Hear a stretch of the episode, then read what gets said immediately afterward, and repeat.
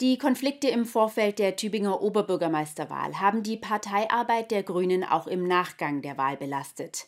Der Vorstand des Tübinger Kreisverbandes der Grünen war deshalb beauftragt worden, eine Einigung im zerstrittenen Kreisverband zu erzielen.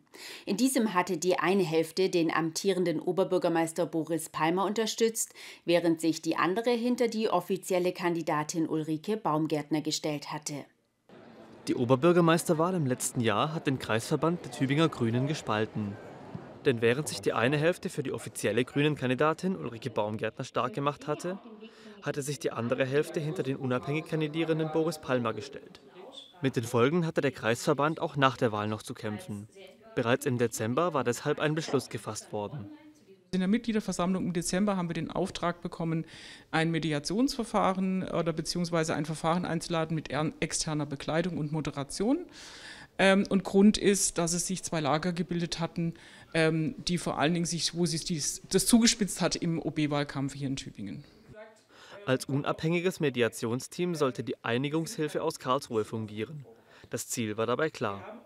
Also wir haben uns jetzt in diesem Mediationsverfahren ähm, Themen gesucht und auch Grundlagen erarbeitet oder uns daran erinnert, was wir haben, Handwerkszeug in der Kommunikation etc., äh, auf denen wir aufbauen können, um wieder miteinander ins Gespräch zu kommen. Also über die Lager hinweg in, miteinander ins Gespräch zu kommen und auch wieder themenbezogen miteinander zu diskutieren. Man wolle sich wieder thematisch und inhaltlich miteinander auseinandersetzen und auf diese Weise zu Lösungen kommen. Bereits im März hatten beide Seiten ihren Standpunkt gegenseitig vorgetragen. Nun hatte man sich zu einem ganztägigen Mediationsworkshop getroffen.